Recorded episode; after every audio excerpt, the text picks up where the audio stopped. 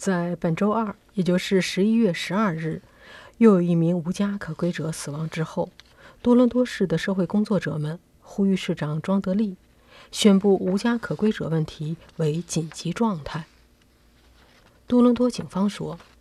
星期二的早上大约七点左右，他们接到了报警，说在属于市政的一个露天停车场里发现了一名死者。紧急救援人员抵达现场。宣布该男子已经死亡。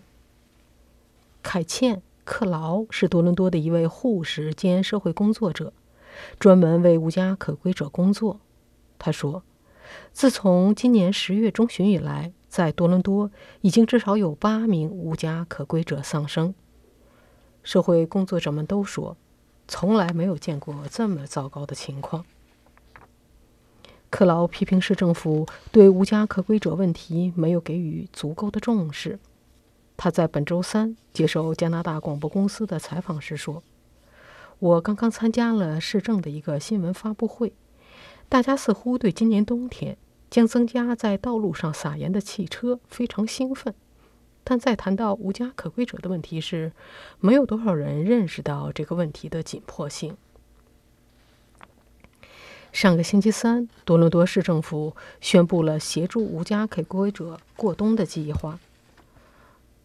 二零一九到二零二零年的这个计划包括，在央街和粪池大道的附近地区建立一个新的中心，专门供无家可归的难民以及寻求庇护者使用，预计将能够增加接近五百个床位。新的中心将与社区机构、新移民办公室和现有的城市部门进行合作，提供住宿以及一系列有关的服务。但社会工作者凯茜·克劳等人说，增加的数量远远不能满足需求。多伦多庇护所的床位数量需要至少增加两千个，而且市政府应该向无家可归者的协助机构提供更多的拨款。上个星期，多伦多市政府在宣布新计划时补充说，对紧急避难所的需求正在出现前所未有的增长，而且无家可归是非常复杂的一个问题。市政府说，难民增多、寻求庇护者增多，以及附近小城市的无家可归者涌入多伦多，都给庇护系统带来了不断增大的压力。今年截止到十一月四日，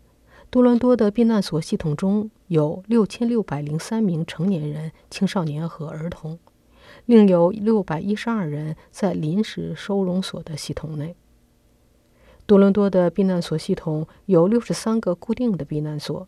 并在汽车旅馆和酒店内拥有床位，一共有七千一百多个位置。市政官员表示，在汽车旅馆和酒店中。有近两千四百张床位，主要是来帮助家庭的。同时，城市自己有经营的十个避难所，还有由社区机构运作的另外五十三个避难所。此外，由跨宗教信仰团体组成的志愿者组织也提供一些不固定床位。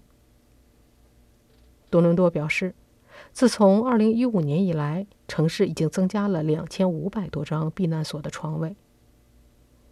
今年的冬天来得相当早，